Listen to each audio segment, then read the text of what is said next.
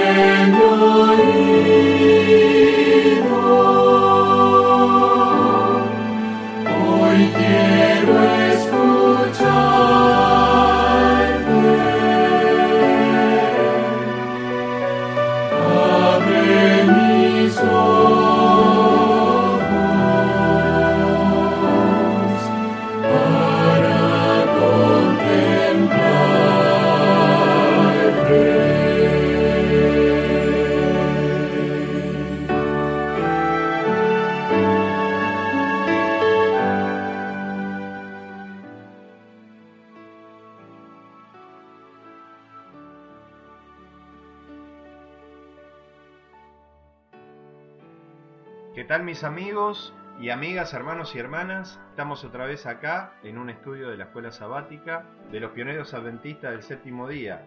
En este caso con la parábola del sembrador, lección número 11. Texto clave Mateo capítulo 13 del 1 al 23. Vamos a continuar lo que habíamos aprendido de la palabra de Dios en la semana pasada. Recuerden que cada seis días comemos del maná y el séptimo día compartimos de lo que hemos recibido a lo largo de la semana. Mis queridos hermanos, vamos a ir a las preguntas. Jesús está por el mar. Hay material auxiliar. Palabras de vida del Gran Maestro, capítulo 2, la siembra de la verdad. Así que tenemos un material auxiliar para ayudar al estudio de la palabra de Dios. Y hago un énfasis en esto porque debería siempre ser el material auxiliar, hermanos.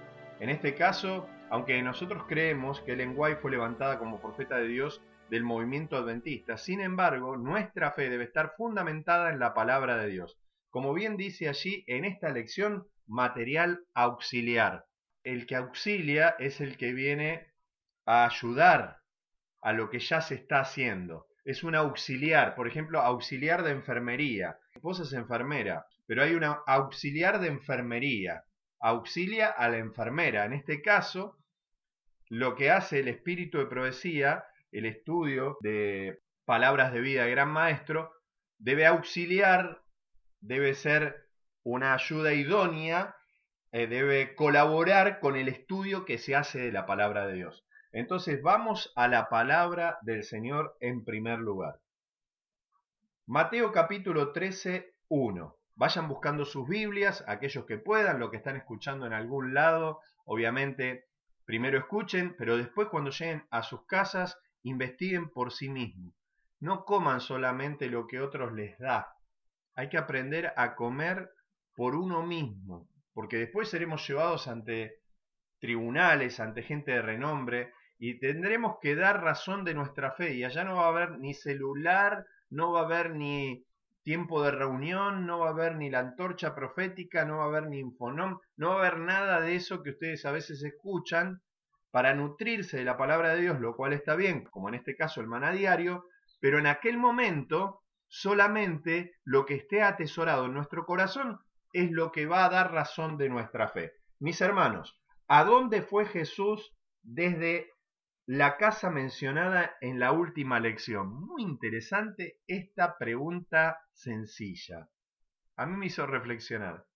Porque ahora cuando vamos a Mateo capítulo 13.1, dice, aquel día, o sea, el mismo día de lo que veníamos estudiando antes, cuando la madre y los hermanos de Jesús vinieron a querer interrumpir la charla, la enseñanza del Señor Jesús, dice que estaban afuera, la madre y los hermanos, y le pidieron que salga afuera porque querían hablar con él, y a veces nosotros tenemos que tener discernimiento porque el diablo aún, lo dije en el otro audio, a través de los seres más íntimos nos va a querer sacar del lugar donde debemos estar con nuestra familia espiritual porque todo tiene su tiempo. Tenemos tiempo para estar con nuestra familia de sangre, pero con nuestra familia espiritual también. Y cuando estamos con nuestra familia espiritual, Jesús dijo, esta es mi familia. O sea que si esos que están afuera son parte de la sangre, tienen que entrar a compartir con la familia espiritual para que ellos también sean parte de esa gran familia y no nosotros ir afuera en ese momento que estamos compartiendo la parte espiritual, dejar, por ejemplo, lo que estamos haciendo, que quizás es muy solemne, para no quedar mal con. No, tenemos que hacer partícipe de esta bendición espiritual a aquellos que no conocen. Y lo que me gustó es que acá dice, en Mateo 13, que cuando ese día salió de la casa, se sentó junto al mar. Nunca me hubiese imaginado que él estaba predicando y hablando sobre la blasfemia contra el Espíritu Santo, hablando a los fariseos y a la gente que estaba ahí, a toda la gente que estaba en una casa. Pero, ¿cómo llegó a esta conclusión? Por el contexto. Se dan cuenta que lo que no aparece al principio puede aparecer al final. Por eso es importante cada palabra que sale de la boca de Dios. Jesús salió de la casa donde había enseñado lo que estudiamos en el audio anterior y se fue junto al mar. Esa es la respuesta. ¿A dónde fue Jesús? Junto al mar. Jesús gustaba mucho de enseñar en las casas, pero también en las afueras. Dice así la segunda pregunta. ¿Quién se reunió para escucharlo y qué era necesario para hablar con la gente? Dice el versículo 2 de Mateo 13. Leamos. Y se juntó mucha gente, y entrando él en la barca, se sentó y toda la gente estaba en la playa. Muy interesante, ¿no? Siempre Jesús buscaba parlantes naturales. La playa está a nivel del mar, ¿sí o no? Allí no hay gradas. Sí hay una distancia, digamos, porque uno va al mar y otro está en la orilla del mar, en la arena, en la playa, ¿no? Pero Jesús hacía esto, iba a la barca, a la barca a veces de Pedro o de Juan, y la gente se disponía para justamente prestarle este escenario para que él pudiese hablar. Y en forma gratuita, no cobraba nada. Nunca vemos que acá, porque venga, por ejemplo, un pastor de renombre evangélico, un Cash Luna, por ejemplo, que venga a cobrar a un escenario. Eso nunca hizo Jesús. Jesús no cobraba por predicar, jamás. No le alquilaban la barca para que él hable, se la daban. Y Jesús hablaba, porque el agua tiene un efecto sonoro como cuando uno está en las sierras o en las montañas. Entonces, no necesitaba electricidad, porque en realidad la energía la proporcionaba la misma agua me hace acordar que el Espíritu de Dios en el principio se movía sobre la faz de las aguas. Es como que la palabra de Dios una vez que se emite se extiende por todo lugar donde hay agua. Me hace recordar esto también. Eh, Abraham le dijo, tu descendencia será como qué? Como las estrellas del cielo y como la arena del mar. Y ahí estaba la gente, una cantidad, una multitud de gente, porque acá pregunta, ¿quién se reunió para escucharlo? Se juntó mucha gente. Y entrando en la barca se sentó y toda la gente estaba en la playa, expectante. Pregunta 3. Con esta vamos a terminar. ¿Qué parábola entre muchas habladas es la primera registrada? Y en el versículo 3 nos hace ese comentario. Les habló muchas cosas por parábolas diciendo, He aquí el sembrador salió a sembrar. Un sembrador es alguien que obviamente tiene conocimiento de siembra, sabe a dónde ir a sembrar, porque es un sembrador, tiene experiencia. Alguna vez ese sembrador cuando, supongamos, si le hubieran dado un título, sería cognitivo, sería solamente estudio. Pero Jesús nos enseña que Él hacía discípulos llevándolos con Él. Entonces, no solamente era algo teórico, sino que ellos vivían y veían la forma práctica en que Cristo trabajaba con amor por la gente, cómo sanaba, cómo escuchaba, cómo se frenaba. Veían el contraste, era algo real, no era algo solamente cognitivo, griego, que pura información, era práctica. Y yo recalco esto porque, ya lo dije en el otro audio, yo estoy viendo, por lo menos en mi vida, y no quiero más, le estoy pidiendo al Señor que, que me ayude para hacer lo que fui al comienzo, un sembrador. Toda persona que nace para el reino de los cielos, nace para ser un misionero, hermano. Y yo me recuerdo que ahí nomás apenas entré convertido en la denominación adventista, en la iglesia, ¿no? Porque la iglesia está en todos lados, ya lo dije, salí de ella pueblo mío. Así que hay pueblo en Babilonia, hay pueblo en la confusión. Pero, ¿quién es la iglesia? Los que aman a Dios y guardan sus mandamientos. Yo había entregado mi corazón a Dios, ahí estaba, y me senté en una banca para escuchar, pero enseguida yo siempre fui activo en el mundo, entonces dije, ¿qué es lo que hacen acá? Y me involucré, lo único que se hacía, digamos, como tarea misionera en forma grupal era ir a los hospitales. Y yo nunca había ido a un hospital hablar con un enfermo, nada, pero quería ir a aprender. Y fui con una persona que quizás lo más probable es que hoy descanse en el Señor, el hermano Wilfredo Barrios, un ex del ejército boliviano, que él con su humildad y sencillez iba, iba con otras hermanas, inclusive también iba mi señora. Y fui y empecé a ver cómo él visitaba, le hablaba a los enfermos, hacía una oración, le preguntaba con respeto, y así uno va aprendiendo en este arte también de sembrar la palabra. Hasta que después llegaron los estudios bíblicos y esto me encantó, empezar a dar estudios bíblicos. Hoy me gusta visitar gente también, pero todo empezó con una experiencia práctica, con ir, ir con la persona que sabía.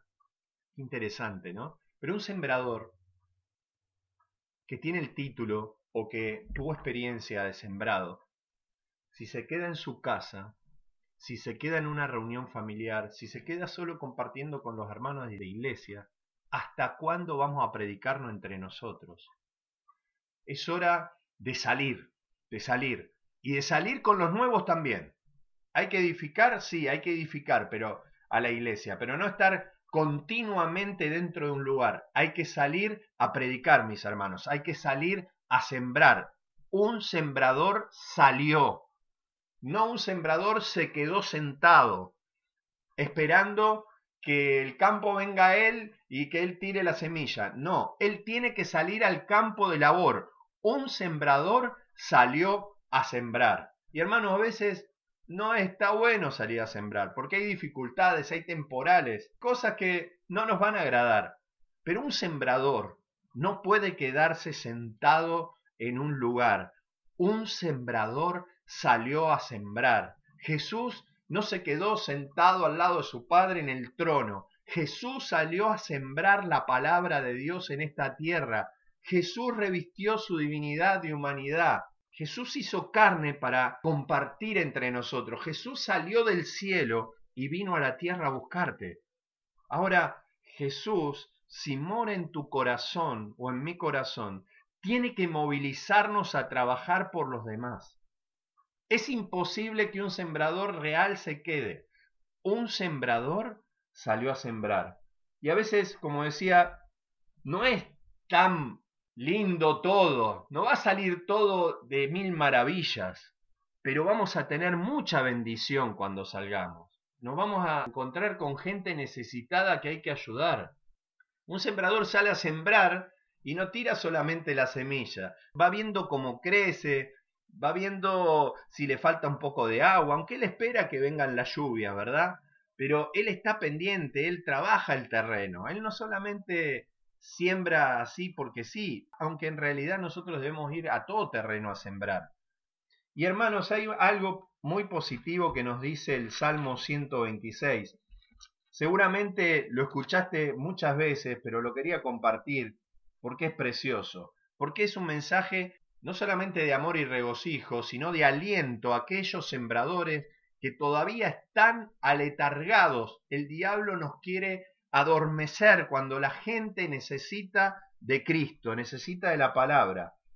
Los que sembraron con lágrimas, con regocijo segarán. O sea, si nosotros segamos con lágrimas el Evangelio, con regocijo vamos a cegar, dice la palabra de Dios. Irán andando y llorando, o irá andando y llorando el que lleva la preciosa semilla. La semilla es la palabra del Evangelio mas volverá a venir con regocijo, trayendo sus gavillas. Hermano, es promesa del Señor. Y muchas personas por las cuales hemos trabajado, en el día de las gavillas, que es el día de las primicias, resucitarán y vendrán a tu lado a decirte gracias por haber estado conmigo en ese momento de dolor, de enfermedad, donde necesitaba una palabra, donde necesitaba que alguien venga a verme. A veces tenemos el primer impulso y el diablo después con cosas de la vida no, nos acomoda, hermanos. Hay que salir a sembrar. Id y haced discípulos a todas las naciones bautizándolos. Entonces ahí dice id, no dice que vengan. Él dice id. O sea, cuando Jesús dice venid a mí, te está diciendo que vayamos a Él, en el culto personal, en el culto familiar. Pero después que vos tenés o como yo ahora que estoy preparando el maná diario, tengo que salir, aparte de compartir con ustedes, a sembrar el Evangelio. La otra vez un hermano me dijo la alegría que tuvo de ir a visitar a una persona, quizás dolorosa, perdió su, su esposa, ¿no? No voy a dar el nombre, lo amo mucho en el Señor. Y me regocijo que vaya y visite. Que haya visitado a otro hermano que estaba mal, dolorido, y ese hermano con regocijo los recibió. Este hermano me dijo, la verdad fue uno de los sábados más felices, pero por eso hay un precioso capítulo, Pasos a Cristo, un libro que recomiendo y si alguno quiere acá en la zona de Buenos Aires se lo puede alcanzar, algún oyente, Pasos a Cristo y regalárselo, porque hay que sembrar el Evangelio. Ese precioso libro tiene un capítulo que se llama El gozo del crecimiento, el, el gozo, ¿Y dónde está el gozo del crecimiento? en trabajar por los demás. Mis hermanos, un sembrador salió, id a todas las naciones predicando el Evangelio. De paso, se los digo corto, no es el tema de hoy, bautizándolos, sumergiéndolos en el nombre. El nombre tiene que ver en la ley, en la palabra. Romanos 2 dice que los judíos conocían la ley de Dios, sabían cuál era su voluntad, pero blasfemaban el nombre. ¿Y cómo blasfemaban el nombre? Porque decían que no había que adulterar y adulteraban, decían que no había que postrarse delante de las imágenes y cometían sacrilegio. Decían que no habían que robar y metían la mano en la lata, como decimos acá, y robaban. O sea, ¿cómo blasfemaban el nombre de Dios yendo en contra de sus mandamientos? Entonces, si nosotros tenemos que bautizar a la gente en el nombre del Padre, es en la ley de Dios. Y la ley de Dios está basada en los diez mandamientos, que es el corazón, pero también en todo el Antiguo Testamento. Por eso Jesús dijo, los que escucharon a mi Padre vendrán a mí. Y el Evangelio es la palabra de Cristo, es lo que encontramos en los cuatro libros de Mateo, eh, Marcos, Lucas y Juan. Pero también tenemos los hechos de los apóstoles, porque en los hechos de los apóstoles los hechos del Espíritu Santo sería lo mismo, porque el Espíritu Santo por quién obraba o a través de quién? De los apóstoles. Por eso Pedro dijo a Ananías y Zafira cuando retuvieron parte de lo que ellos dijeron y se habían comprometido en dinero a dar y no lo dieron, y Dios se lo mostró claramente a Pedro, les dijo, usted está mintiendo al Espíritu Santo, no a mí.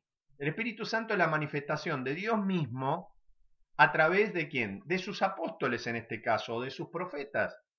¿Sí? Entonces, cuando dice bautícenlos en el nombre, vayan y bauticen, es en el conocimiento de la ley de Dios, del Evangelio de Jesucristo.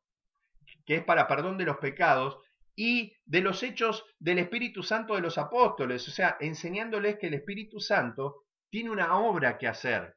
Él da dones espirituales. El Espíritu Santo nos capacita justamente para trabajar por los demás.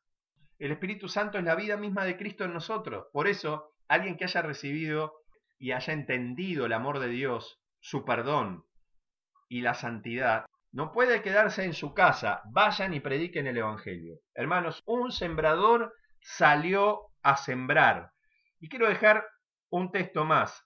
Santiago capítulo 5, 7, mis hermanos. Santiago capítulo 5, 7. Ya estamos entonces redondeando el tema de hoy. Santiago 5, 7 dice lo siguiente. Miren cómo de poco pasaje podemos hacer un estudio bíblico. Dice, por tanto, hermanos, tengan paciencia hasta la venida del Señor. Mirad cómo el labrador espera el precioso fruto de la tierra, aguardando con paciencia hasta que reciba la lluvia temprana y la tardía. Hermano, esta persona, el labrador o el, sembrador, sale, hizo su trabajo, por eso espera con paciencia la lluvia tardía. La sierva de Dios dice que mientras nosotros vayamos trabajando por lo demás, las gotas del Espíritu irán cayendo no es que cae de golpe así, las gotas del Espíritu van cayendo hasta que la iglesia se despierte y el Espíritu Santo descienda con poder. Es la lluvia tardía la que esperamos. Algunos dicen que tendrán una corona con una diadema, otras con dos o muchas. ¿sí? Todos los que hayamos de recibir la corona, tendremos que haber pasado primero por la corona de espinas para recibir la corona de gloria. Y al menos una diadema un alma se habrá ganado para Cristo. Pero hermanos, yo quiero animarlos y que la palabra de Dios me anime para poder tener algunas diademas, no para gloria propia, sino para la gloria de Dios, no para uno mismo. Allá dice en 2 Corintios capítulo 9, miren cómo podemos glorificar al Señor. Ese es un contexto de, de dar también para el prójimo, ¿no? Pero lo quiero aplicar acá. Dice Segunda de Corintios 9, 6. Por tanto os digo, el que siembra escasamente, también segará escasamente. Y el que siembra generosamente, generosamente también segará. Cada uno dé como propone en su corazón, no con tristeza ni por necesidad. Dios ama al dador alegre. Dios ama al que se da a sí mismo y el que da. Dice, Poderoso es Dios para hacer que abunde en vosotros toda gracia, a fin de que, teniendo siempre en todas las cosas todo lo suficiente, abundéis para toda buena obra. Como está escrito, repartió, dio a los pobres, su justicia permanece para siempre. Y el que da semilla al que siembra y pan al que come, proveerá y multiplicará vuestra sementera y aumentará los frutos de vuestra justicia, para que seáis enriquecidos en todo por la liberalidad, la cual produce por medio de nosotros acción de gracias a Dios. Mis hermanos, no hay mucho que agregar. Que Dios nos ayude a salir a sembrar y que podamos sembrar gozosamente. Habrá lágrimas, sí, pero traeremos gavillas con regocijo y cuanto más sembremos, más fruto traeremos para la gloria del Señor. Hermanos, me acordé en el transcurso de un versículo más que está en, Pedro y que me gusta mucho y lo quiero compartir. Vamos a la palabra de Dios, primera de Pedro, capítulo 1, versículo 23. Siendo renacidos, no de simiente corruptible, sino de incorruptible por la palabra de Dios que vive para siempre. Porque toda carne es como hierba, toda la gloria del hombre es como la flor de la hierba. La hierba se seca y la flor se cae, mas la palabra de Dios permanece para siempre, mis hermanos. Nosotros, si hemos sido renacidos por la simiente, por la semilla de la palabra, es porque alguien la sembró. Y si alguien la sembró y vos gozás hoy de los frutos de esa siembra, qué bueno que ahora retribuyas saliendo a sembrar para que otros también puedan recibir la preciosa palabra de Dios y retribuir en gloria a Dios y también dar gracias a Él porque vos fuiste un instrumento para que Él sea salvo. Un sembrador salió a sembrar, es hora de ir y predicar el Evangelio.